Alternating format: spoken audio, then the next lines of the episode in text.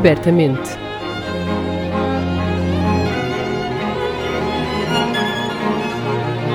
Um podcast da Orquestra Sem Fronteiras. Apresentado por Diogo Costa.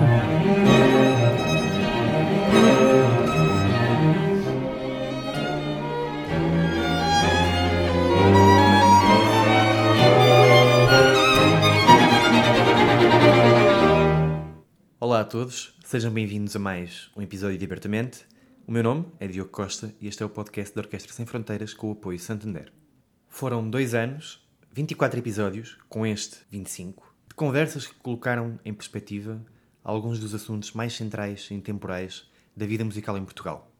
É impossível fazer a revista deste podcast sem recordar histórias como a de Luís Tinoco a negociar encomendas de composições para si e para os seus colegas compositores, na época em que eram estudantes, e a ser acusado de ser sindicalista, sem recordar o dia em que Anabela Chaves nos contou como ganhou a prova para a primeira viola solista na Orquestra de Paris, tornando-se assim a primeira mulher chefe de naipe nesta orquestra de topo. Sem recordar Edward Aires Abreu, agora diretor do Museu Nacional da Música, a alertar para a importância de se criar um Plano Nacional de Escuta. Muitas são as histórias que ficam aqui por enumerar, mas este podcast não termina aqui. Chega antes ao fim de um ciclo. Podemos dizer que vamos de férias sem data para voltar. Mas não vamos embora sem uma última conversa, uma última história. Hoje vamos contar a história da comunicação musical em Portugal, a história de décadas de compromisso com esta missão, que é a de mostrar às pessoas porque é que a música clássica é muito mais do que podemos imaginar. Tudo isto com a ajuda inestimável do maestro António Vitorino de Almeida, que está hoje à conversa connosco e cujas histórias de vida não cabem certamente no tempo que temos disponível. Olá, maestro. Olá. Permita-me agradecer-lhe a sua disponibilidade para estar aqui connosco neste episódio tão especial do nosso programa, o 25. Este é um episódio quase de revista e retrospectiva da música clássica portuguesa nas últimas décadas.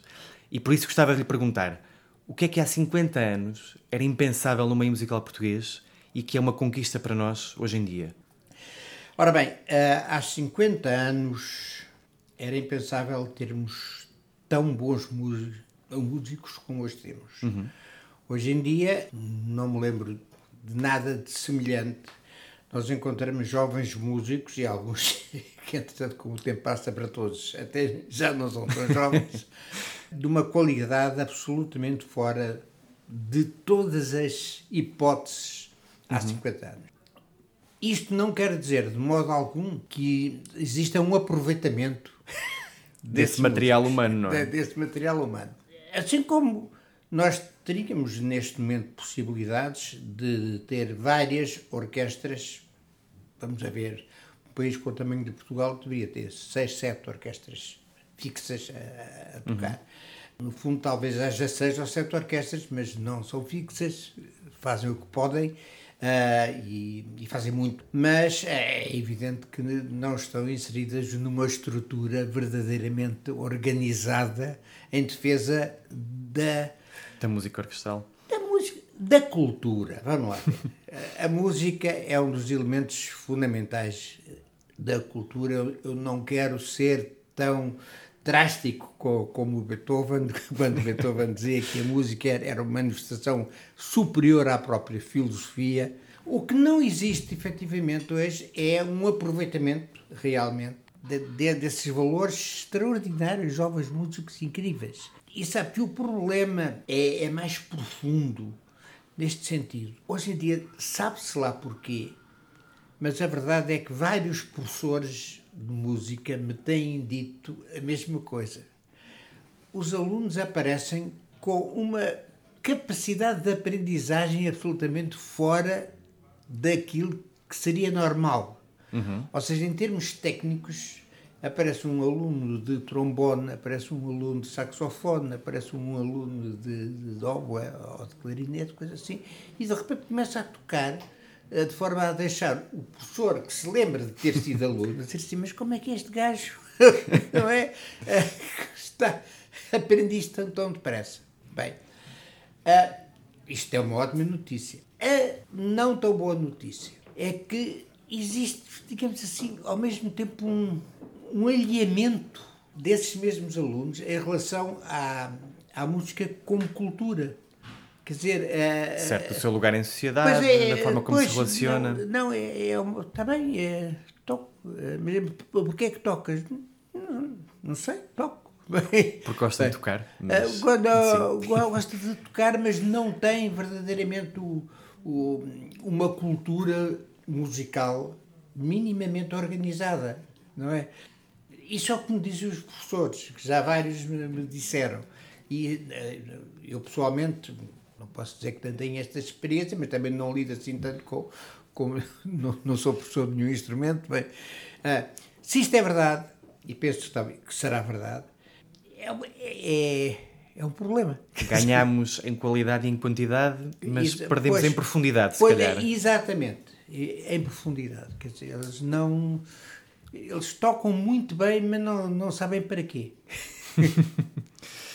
Esperemos que descubram um dia. É a missão de todos nós um pouco também, não é? Ah, pois, é, é efetivamente a, a missão do, do país era, de facto, ter um Ministério da Cultura entre os primeiros, não é? Uhum. E não como o Lucas Pires disse numa reunião, isto está a ver há, há 40 e muitos anos, uh, uh, uma reunião falou-se no primeiro-ministro, Lucas Pires, que era Ministro da, da Cultura, eu sou o último ministro. Bem, uh, e o Ministro da Cultura é, de facto, o último ministro. Eu não sei se. Sim, se, há, se ainda há, hoje acho que é consensual que. É, é o último ministro. Se não é o último, é dos últimos, sim. É, abaixo, não, não, não sei se o, se o Termoço tem, tem ministério. Maestro, falámos há pouco das orquestras. Durante a minha pesquisa para esta ocasião, encontrei um vídeo espetacular na internet, que data de 1974, parece-me por ocasião da estreia da Orquestra Filarmónica de Lisboa no Coliseu dos Recreios, em que o maestro fala ao lado da Maria João Pires, Exatamente. para a televisão, a apresentar o concerto, a, a dizer aquilo que, que achou, como é que tinha corrido. Tenho a ideia que foi ao intervalo já. Ora, isto leva-me à seguinte ideia. A evolução, uh, por vezes, é um pouco ingrata. É preciso que alguns projetos falhem para que outros mais tarde subsistam. Hoje em dia temos muito mais orquestras profissionais do que se calhar em 74, apesar muito de tudo. Mais. Iniciativas como esta da Orquestra Filarmónica de Lisboa, outras semelhantes, foram pioneiras no surgimento de novas orquestras e na manutenção deste ecossistema? Pois, é, eu lembro perfeitamente desse concerto é, no Coliseu. Lembro precisamente que, que não estreiei, não sei se estreiei ou não. Uhum uma peça minha sobre o António José da Silva, o judeu, portanto a peça chama-se O Judeu. Há uma gravação em disco, em, uhum. em CD, não sei quem é que dirige, já, já não me lembro, acho que não, não, não sou eu, aliás, não se perde nada. Podemos procurar aqui, não, entretanto, não enquanto sou. o maestro conclui, eu vou procurar aqui na internet.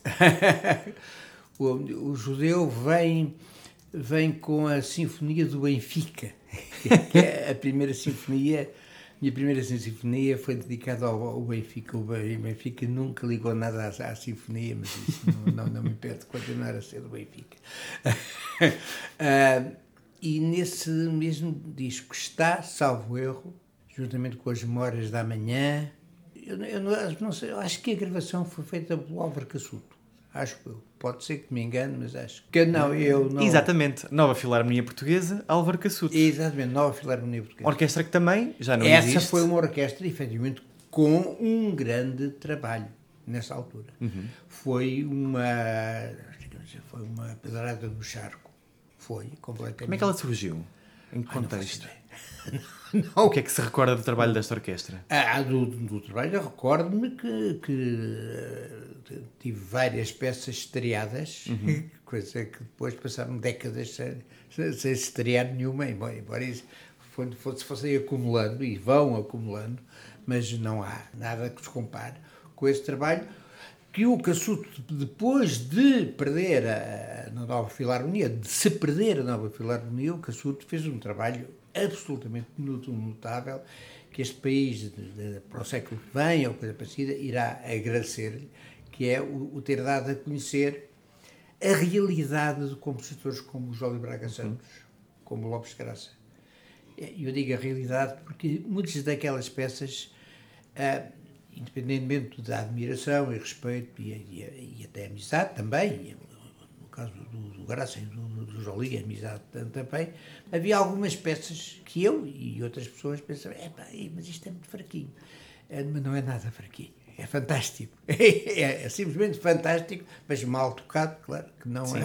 é. Lá está, peças essas, falo nomeadamente da discografia do Jolie claro. Braga Santos, claro. que, lamentavelmente ou não, acabaram por ser gravadas por orquestras estrangeiras. Exatamente, foram. foram bem, enfim, eu, eu, eu, às vezes também me engajo com essa palavra, lamentavelmente, quando, quando me refiro a isso. Eh, lamentavelmente não sei. Pois, é, foi o que foi, foi assim que a história é, correu. É preciso ver que se estamos na, na Europa, Europa Europa, pronto, mesmo eu não, não, não, levo a sério o Brexit, o Brexit não tanto, tanto me faz. Não é? Portanto, tanto faz ter sido com orquestras inglesas, é, é, é absolutamente indiferente. Mestre, vamos ouvir um pouco de música. Que, que escolha é que traz para nós? Bem, em relação a este tema da, da das orquestras que surgiram em, em determinado momento e que, e que existem e que, e que, aparecem aqui e acolá, uhum. acolá e, e hum, há, um movimento que é quase um movimento subterrâneo, uh, mas como, como o Galileu disse à Inquisição, mas ela move-se. Não é? é o que eu digo ao governo em relação à cultura, mas ela move-se. Não se enganem, ela move-se. Bem, bem e, e, portanto, sobre uma, uma peça que, que tenha a ver com algo de telúrico, de movimentação uhum. telúrica, uhum. não me estou a referir absolutamente a, a tremores de terra, mas a terra move-se, não é? A terra vive. A sagração da, da primavera do, do Stravinsky. Acho que Parece é. muito bem. É, acho que é. é evitar talvez o princípio que é assim mais lento e tal, e daí não, Inês, escolha a sua vontade.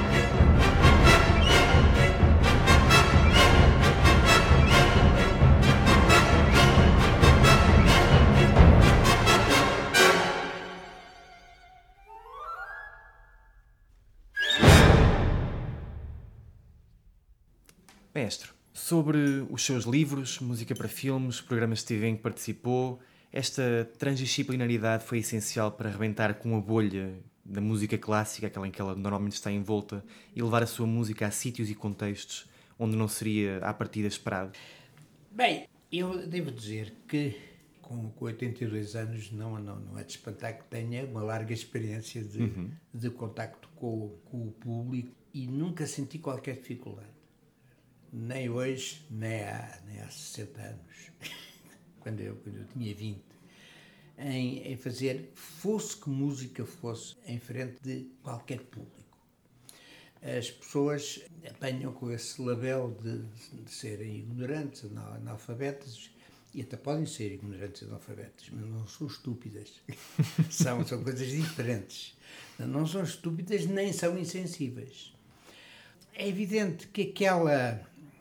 Essa bolha só existia no imaginário. E porquê o imaginário? Porque aqueles que pensavam que a música era uma coisa que se associava à atmosfera da plateia e dos camarotes do, do São Carlos. Uhum. Pensavam, mas nunca tinham entrado no São Carlos. Portanto. é justo. Percebe? Percebo, sim. Portanto, eles pensavam que era, havia um sítio onde havia um umas sítio místico, opulentas e os senhores carecas e assim e tal, eh, eh, com casacas, com, com smokings, com todas coisas assim, mas nunca lá tinham ido. Bem. E pensavam que a música se relacionava com aquela gente. Enganaram-se. Uh, infelizmente, uh, a verdade é que o São Carlos continua a ser um teatro de ópera sem ópera, e eu pergunto o que é que há. Então, se não há ópera, não há ópera. Bem, Também já foi um assunto que passou aqui pelo programa, é esse? É, pois. Uh, ou seja, eu vivi 27 anos da, da minha vida em Viena, mas a verdade é que podia ter vivido em Bruxelas, podia ter vivido em Berlim, podia ter vivido em Amsterdão, podia ter vivido em muitas cidades onde há ópera diária. Uhum. Não é? Portanto, eu, eu não lamento muito, mas não concebo, não aceito, não há nenhuma explicação que, eu, que, que qualquer primeiro-ministro de, de, de, de, partido honesto que seja, também há coisas aí esquisitas, mas, mas espero que nunca seja o primeiro-ministro, mas uh, aos que existem, não é? ao, ao, atual, por exemplo, não é? Eu posso dizer que efetivamente a música é uma coisa que tem uma grande facilidade em se tornar popular. Uma enorme facilidade em se tornar popular. Você perguntou-me dos meus programas de, de, televisão, foram cento e tal, é certo. Uh, mas a, a, RTP não quer, pronto, está bem. Uh, e não quer há 20, há 20 anos, não é? Há mais de 20 uhum. anos, há quase 30 anos que a RTP não quer. Mas, mas acabou-se, pronto.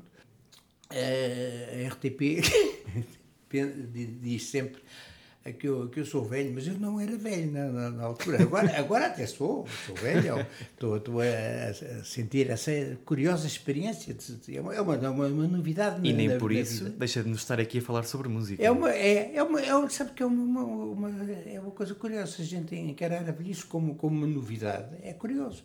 De qualquer forma, se, se há alguém que nasceu velho, é RTP. Bem, é uma, é um, aquilo é um é um lar de, de, de idosos muito, muito maltratados. Bem, bem, e, portanto, os programas acabaram, mas a verdade é que eu, eu tenho que dizer a verdade. Eu até posso fazer até sobre, sobre juramento que não estou a, a mentir. Eu, eu ando na rua e em cada 20 metros há uma pessoa que me cumprimenta, uma coisa assim. Conhecem-me de quê? Sim. da música. Portanto, não há nenhuma razão para as, para as pessoas. Uh, isto pode ser num, num lugar de, de, hortaliças, pode ser em, em qualquer sítio, num, num, num táxi, num autocarro, em qualquer sítio as pessoas conhecem-me, vêm falar comigo, coisa assim. Porquê? Pela música. Por, por outra razão não é, porque, porque eu nunca andei, que eu saiba, dia nenhum escândalo. Uh, E é engraçado, foi algo que perdurou, porque os seus programas já acabaram há algumas décadas. Pois. E, mas o, esse imaginário mesmo, também ficou, não é? A, a reação mantém-se. A, a única pergunta que nos agrada das pessoas é a pergunta: ah, porquê é que não quer fazer mais programas? Aí eu irrito-me um bocadinho. Digo assim, não sou eu. Eu queria fazer, mas, uh, mas não, não consigo. Uhum. Os cipretes vêm a cena, mas o céu não, não é Bem, acabou por, por me responder à minha próxima pergunta, porque estava altamente ligada a esta. Eu lhe perguntasse, na sua opinião, a rádio e a televisão foram veículos importantes para manter a presença da música clássica relevante e atual não, na vida não, dos portugueses. Não, não só, não, não, não só. Quer dizer, é, é pelo contrário, fazem campanha contra, fazem uma, uma, uma, uma campanha uh, que, o, que o Putin não desdenharia, quer dizer, quer dizer de, de, bombardear completamente sempre uh, a música. A música uhum. é, bom, é bombardeada um, inventam-se todas as mentiras possíveis para, para criar atritos entre duas coisas que não têm nada a ver uma com a outra até têm alguns, alguns aspectos, mas quiser meter música contra música, uhum. uh, quer, quer dizer, música ligeira sempre houve, e a palavra ligeira não, não, não é um insulto. Sim, não, dizer, não ninguém. Nu, nunca Sim. foi um insulto, mas se agora considerar um insulto, eu retiro, retiro a palavra à, à, à música com, com características X e outras com característica Y. Bem, e uma não anula a outra, não é? Pois, exatamente. Não há nenhuma animosidade, antes pelo contrário, todo, as músicas dão-se bem, uh, até porque o seu material de base é o mesmo. É o mesmo. A é essa. É, essa é que é a realidade. É que também, também venham lá com, com, os quartos de tom, que os cães é que ouvem, eu não, não, nunca ouvi nenhum quarto de tom. mas, mas, mas, os cães parece que sim, o que falta é esse sentido crítico musical. Mas, mas, mas ouvem perfeitamente os quartos de tom e até parece que mais, é, que vão mais longe. Mas, é, portanto, a, a verdade é que as 12 notas existem em todas as músicas, não é? Uhum. Há, há, há umas que tiram partido de, uma maneira que, que, perseguem objetivos X, há outras que, são, que, que têm, têm, mais vocação no sentido de uma palavra que também está a ser totalmente enxovalhada, que é o, o entretenimento é fundamental na vida das pessoas.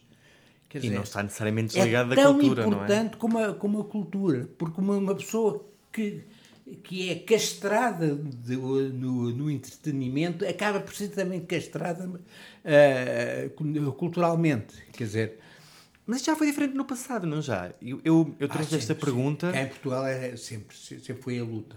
Acha que nos anos subsequentes ao aparecimento da televisão não houve aqui um movimento diferente de tentar trazer um pouco este tipo de conteúdos para a televisão? Eu não me lembro. Citou, palavra nova, não, não, não me lembro, mas, mas também posso dizer que, que eu, nesse tempo, eu não, não, não vivia cá. Eu vivi 27 anos fora. Uhum. Bem, uh... Então coloco-lhe a pergunta de outra forma. Sobre que pretexto é que os seus programas foram parar à televisão? é que foi, foi assim por acaso. Foi, aquilo foi, foi um, um problema na canalização. e de repente apareci lá dentro. Mas ainda assim eram frutos tão bonitos, toda a gente o conhece. Pois, e as mas pessoas... eles não esperavam nada disso. Não, não, não se esperava isso. Esperavam que eu fosse outro. Mas a verdade é que, vamos lá ver, ah, porque você era diferente dos outros. Vamos lá ver. Também não é verdade. Porque, porque a televisão tinha figuras como, meu Deus, o, o Vitorino Nemésio, uhum. o António Pedro, que sei, muitas outras figuras, Portanto, as pessoas sempre, sempre gostaram de cultura. A televisão é que diz que elas não gostam. Pronto. E, e, a, e, a, e, a, televisão, Magister Dixit, diz. Está dito. E as pessoas aceitam. E até estão a acabar por conseguir que as pessoas acreditem que não gostam. Uh, mas isso é, é, é, muito mau, porque uh, esta pseudo horrenda mentira que existe, que, que, mas que se está a criar uma operação especial entre, entre a música e o entretenimento, quer dizer, esta operação especial está, está a funcionar uhum. melhor que que, a, que a da Ucrânia, para os russos. Bem, vamos ouvir mais um pouco de música. O que é que podemos ouvir agora? Para russos já, já demos o Stravinsky. É verdade. E, e sobre a cultura russa poderíamos dar muitas coisas, porque não, não nunca jamais, passa a redundância, eu, eu, eu irei confundir a cultura russa e o povo russo com, com os senhores que estão, estão a fazer disparates. Mas, portanto, é verdade. Uh, a verdade é que podemos ir para, para um músico genial e, e quase analfabeto. Se não fosse analfabeto, pior ainda, era mais ou menos tonto. Era, era, era tontinho, era mais ou menos um tonto, o tonto da aldeia. Uh, as histórias do, do, seu comportamento são tão engraçadas, mas não, não vamos contar aqui, mas, mas, mas porque não há, não há tempo. Já é o Bruckner, o, o Sério, é engraçado que eu não conhecia por ser por ter esse tipo de personalidade. Acho que nunca apanhei uh, semelhante coisa a um livro de história. O Bruckner, o Bruckner era, era, era um tontinho, era, era, era, era mesmo um tontinho, não é? Um, é, que, com, como tal, era, era tratado por vários compositores que depois se, se arrependeram muito quando, quando morreu o Brahms, eh, quando foi o o, o, enterro do Bruckner, que encontrou-se o Brahms atrás de umas colunas de uma, de uma igreja lá de Viena a chorar, por, por pelas maldades que dizia acerca do outro, porque o outro, coitadinho, uh, está a perceber. Uh, exemplo, fizeram-lhe uma boa crítica e, e, ele foi oferecer um, um par de chouriços já. ao, ao crítico, ainda por cima, foi, foi com o chouriço e dizia: é para para a Gnädige Frau, é para, para a excelentíssima esposa. Bem, é, mas esse homem tem, por exemplo, uma, uma manifestação telúrica espantosa, que é o scherzo da, da nona sinfonia do, do, do Bruckner. Muito bem, ficamos então com o scherzo da, da nona sinfonia, sinfonia do, do, do Bruckner. Música por um quase analfabeto.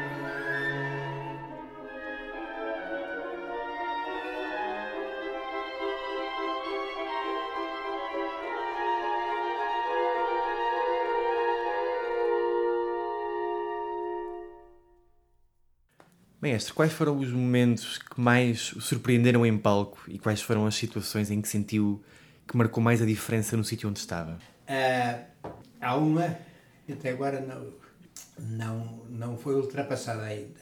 Foi ah, aqui há 20 e tal anos. Não, ainda não há tantos. Há 17 anos. Eu sei isso porque ne- nessa noite nasceu uma neta minha que fez há dias de 17 anos de moço e que toca trompeta, Francisca, mas que ah, eu fiz ah, a Sinfonia do Benfica. É verdade que, que eu, houve aqui umas, umas trocas baltrocas, quer dizer, a Sinfonia do Benfica foi re- retirada de uma outra peça que eu tinha feito em, com 19 anos, ou alguma coisa assim, uma parte. Ah, e, portanto, acabei por, por chamar Sin- Sinfonia número 1 a uma sinfonia que, na realidade, até teria sido feita também a mais tarde. Ah, Mas não é uma estreia na, na história da música, fazer não, estas não, obras. esta não é estreia nenhuma. É, Com, com o Dvorak e não sei quando, é há, há umas umas confusões. Com o Schubert, inclusive, Sim. há também umas confusões. Uh, todas, mas não interessa isso, não, tem problema nenhum. Ah, a verdade é que estreiei no Coliseu, a Sinfonia do Benfica.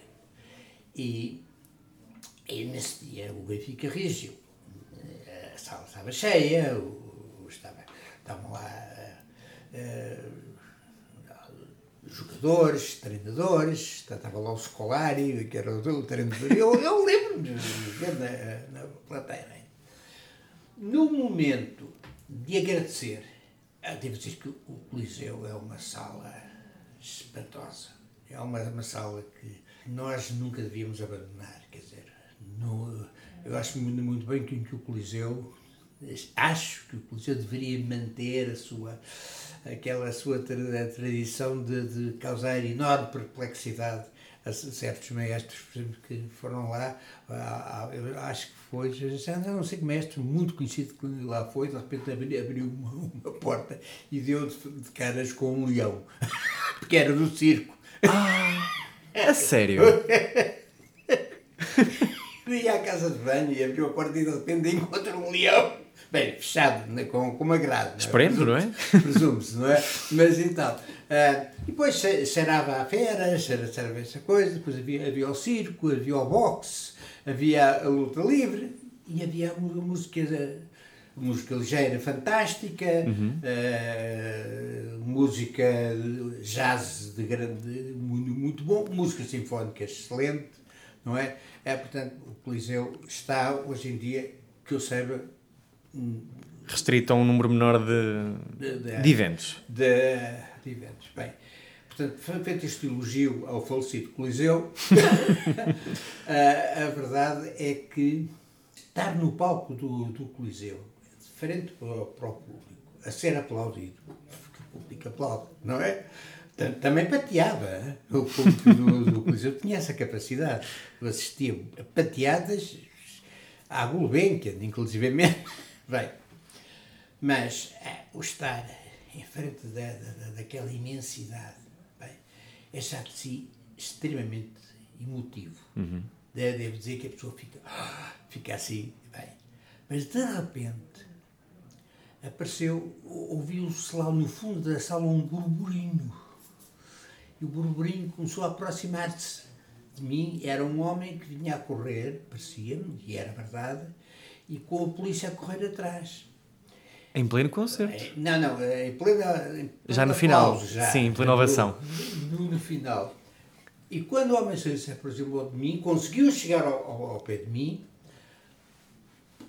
pôs-me na mão, e, pesava 12 quilos, a águia do Benfica. A águia do Isso, Benfica. a águia, a verdadeira águia, Meu Deus. não é? E eu disse, tenho que levantar a águia.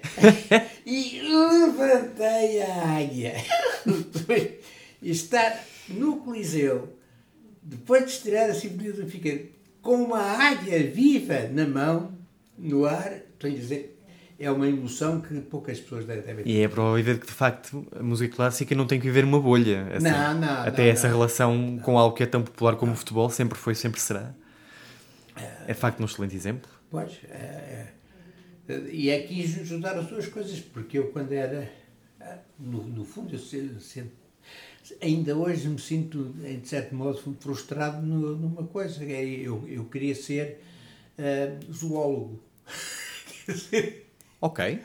Eu queria ser zoólogo, de modo que uh, ali conjugaram essas duas coisas. Felizmente agora tenho um neto zoólogo. Pronto, pronto. Ah, alguém da, da, família tinha que ser. Ele aprende música e o mestre aprende zoologia. mestre, para terminar, e agradeço-lhe desde já, Gostava que deixasse algumas palavras aos nossos ouvintes sobre a necessidade de continuar a investir na comunicação musical e nas carreiras artísticas. Se é que o programa todo já não chegou, pedi-lhe mais algumas palavras finais para encerrarmos esta conversa. As pessoas uh, fazem dietas uh, e estas dietas pressupõem e, uh, com problemas coronários ou, ou, ou pressupõem gordura a mais mas a dieta da música não, não conduz a nada. Conduz a, a banhas na cabeça. Boas banhas na cabeça. uh, pois, mas se forem, se forem só de um tipo, é perigoso. É perigoso. Quer dizer, aliás, banhas em princípio não se deve ter nunca. Não é? Uh, a cultura uh, tem, tem que ver com respirar ar puro, ar bom. E é esse aspecto que eu acho que. E saúdo aqui uh, a vossa orquestra e o vosso mestre, que eu conheci pessoalmente há relativamente uhum. pouco tempo, e acho que. Olha, continuem, se possível. Continuaremos, sim, senhor. Em nome da orquestra, em meu nome, em nome dos nossos ouvintes, muito obrigado pela conversa. Muito gosto. E para terminar, qual é que é a nossa última escolha? O que é que podemos ouvir? Ah, isso, para, para, para acabarmos a esquecer o, tu, todos os pensamentos negativos, a valsa do Rafael. Muito bem. Mestre, muito obrigado. Ora, é essa.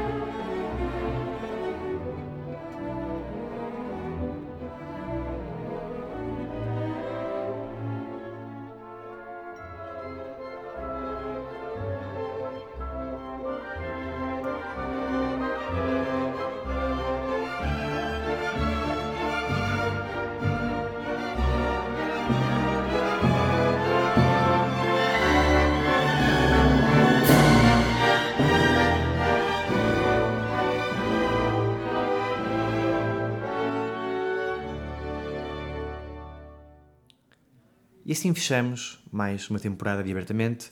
Obrigado a todos os que nos acompanham. Recordo que podem escutar os episódios anteriores nas plataformas habituais. Estamos de volta um dia destes. Até lá, passem bem e abertamente.